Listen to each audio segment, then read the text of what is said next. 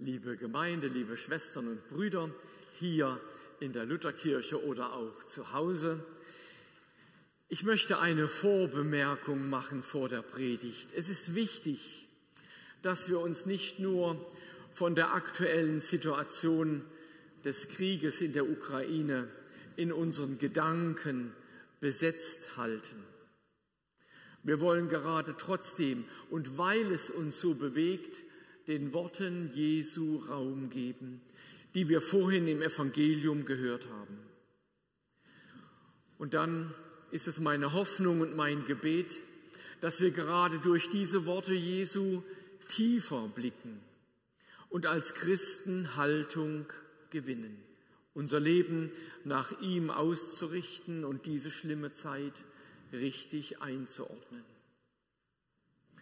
Ich lese nun noch einmal das Bibelwort zur Predigt nach der Übersetzung der neuen Genfer. Dann rief Jesus die Volksmenge samt seinen Jüngern zu sich und sagte, wenn jemand mein Jünger sein will, muss er sich selbst verleugnen, sein Kreuz auf sich nehmen und mir nachfolgen. Denn wer sein Leben retten will, wird es verlieren. Wer aber sein Leben um meinetwillen und um des Evangeliums willen verliert, wird es retten. Was nützt es einem Menschen, die ganze Welt zu gewinnen, wenn er selbst dabei unheilbar Schaden nimmt? Denn was könnte ein Mensch als Gegenwert für sein Leben geben?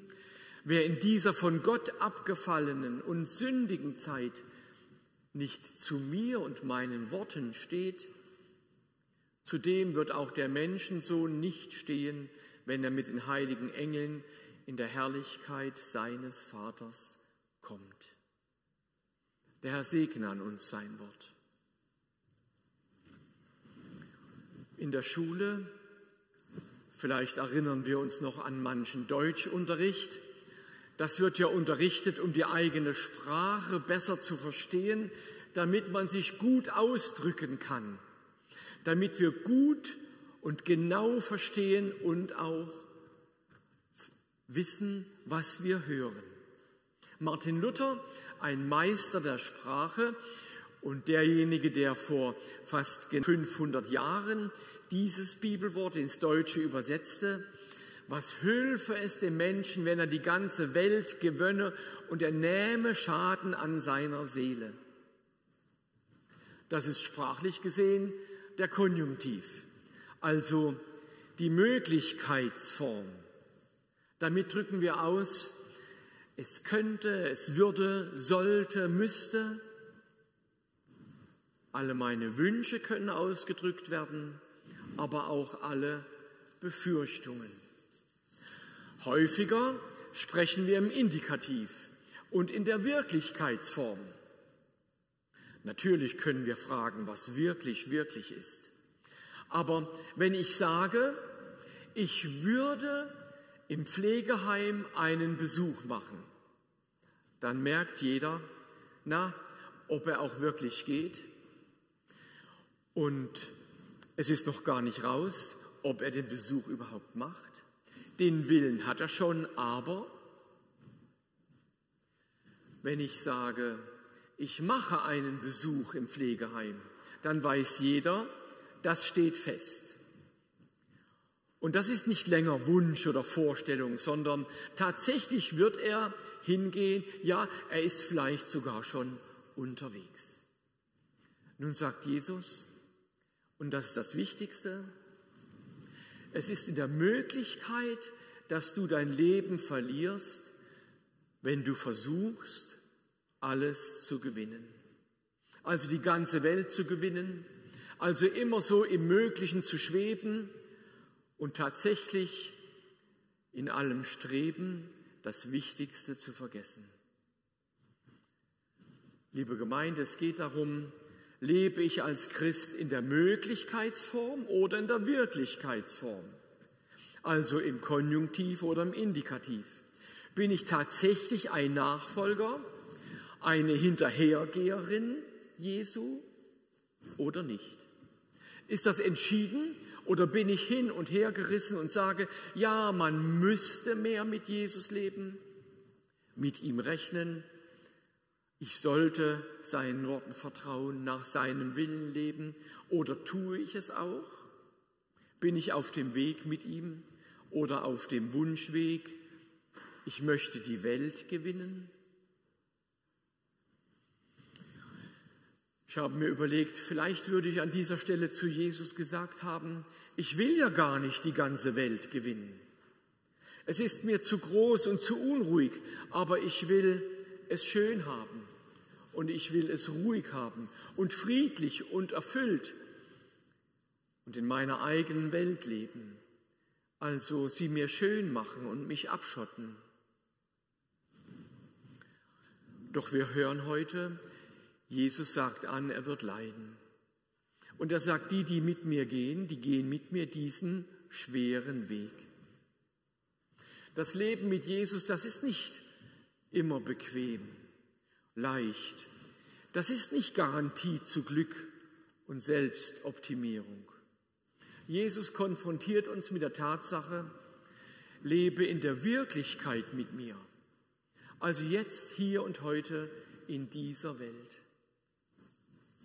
In der Wirklichkeit leben oder wenn ich sagen würde, im Indikativ heißt das erstens, wir folgen dem Gekreuzigten. Jesus hat sich ja hingegeben an die Menschen. Als Gottes Sohn stirbt er, um uns zu retten. Er stirbt und er durchleidet und überwindet den Tod und er denkt nicht an sich. Er sagt nicht, erst komme ich und unterm Strich zähle ich oder mein Vergnügen, meine Sicherheit zählt. Er gibt sich hin für uns. Und so erwartet er auch von uns, dass wir nicht nur sagen, man müsste von sich absehen können, man müsste etwas Gutes tun. Wir sollten für die Ukraine beten. Ich müsste doch etwas spenden für die Menschen in Not. Tun und konkret machen. Und auch und gerade, wenn es uns etwas kostet. Vielleicht Opferbereitschaft, Hingabe oder Verzicht. Nachfolge, da geht es nicht nur darum, wozu ich Lust habe. Nachfolge, die leben wir in der Wirklichkeit hier und heute konkret. Jesus, ich folge dir. Und Jesus sagt, es ist der Preis, dass du dein Kreuz tragen musst. Jesus sagt nicht, wir sollen alle Kreuze und Belastungen der Welt tragen sondern das eigene Kreuz, dein Kreuz, mein Kreuz. Und was heißt dies? Wo ich herausgefordert bin in der Nachfolge Jesu, die Belastungen, unter denen ich lebe, oder das, was mich niederdrückt, tatsächlich zu tragen. Und ich staune, wo ich es sehe, wenn jemand dies auf sich nimmt ich denke an den Flüchtling, der seinen Eltern erzählt, dass er Christ geworden ist, dass er sich hat taufen lassen und nun verstoßen wird. Du bist nicht mehr mein Sohn, du gehörst nicht mehr zu uns. Das kostet so viel und das tut weh, um Jesu willen. Oder jene junge Frau, die zurückfährt in die Ukraine in diesen Tagen um ihrer alten Mutter und ihrer alten Tante beizustehen.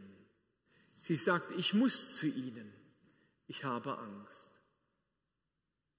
Um Jesu willen von sich selbst abzusehen und nicht nur auf sich selbst zu schauen und nach dem eigenen Leben streben. Und Jesus sagt, das ist Nachfolge, Hingabe. Du folgst dem Gekreuzigten. Das können wir in der Passionszeit einüben. Jesus zu folgen und das eigene Kreuz zu tragen. Und das meint dann auch das Zweite. Die Wirklichkeitsform des Glaubens meint, sein Leben einzusetzen. Sein Leben einzusetzen, das meint nicht, es aufs Spiel zu setzen oder irgendwie dumm oder fahrlässig es in Gefahr zu bringen. Nein, Jesus warnt uns davor und sagt, ihr seid klug wie die Schlangen und ohne falsch wie die Tauben.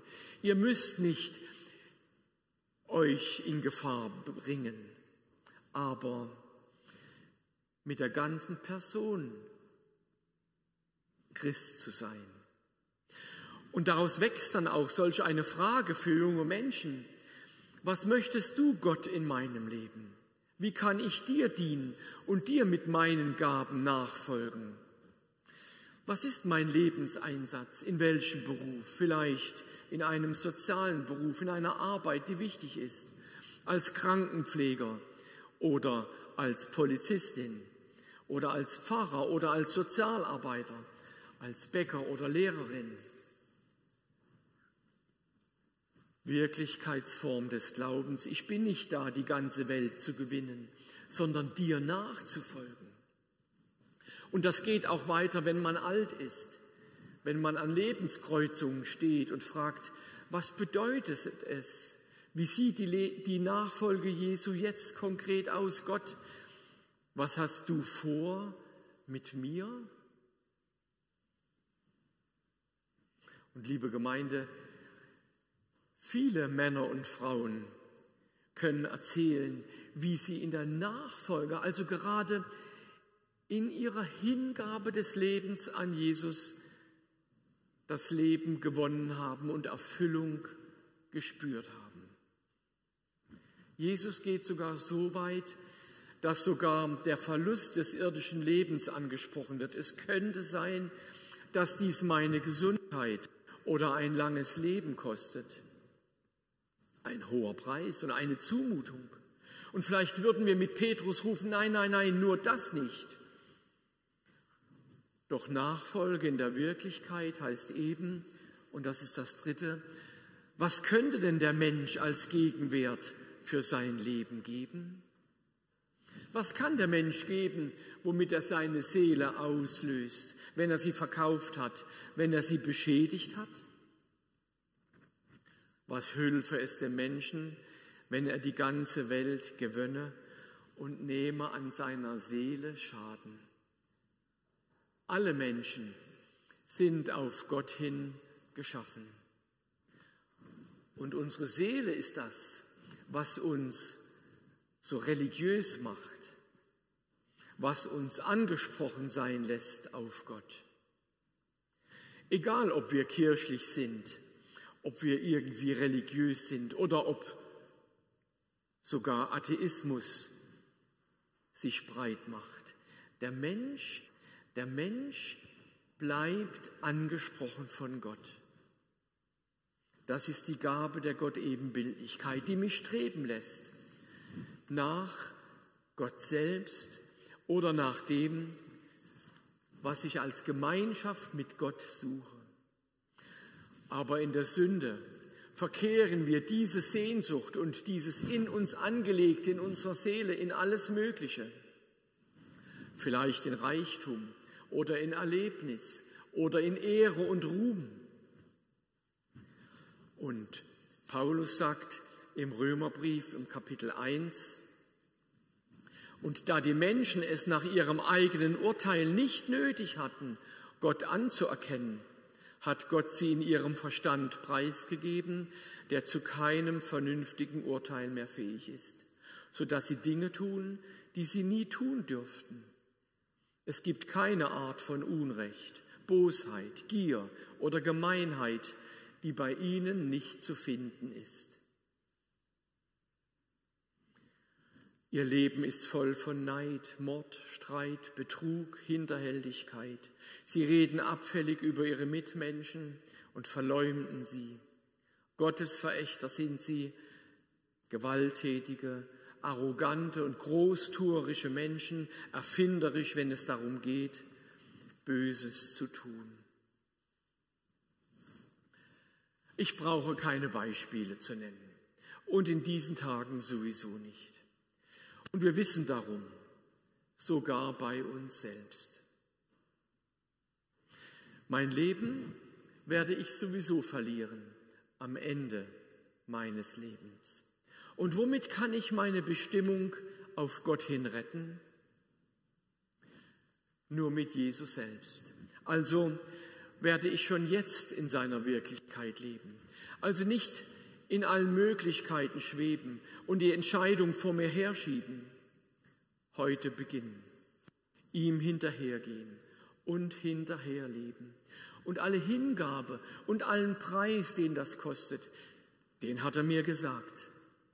Er, der als der Gekreuzigte sein Leben gab für mich, dass ich auf der Seite des Lebensgewinners bleibe, auf Jesu Seite. Amen. Und der Friede Gottes, der höher ist als alle Vernunft, bewahre unsere Herzen und Sinne in Jesus Christus, unserem Herrn. Amen.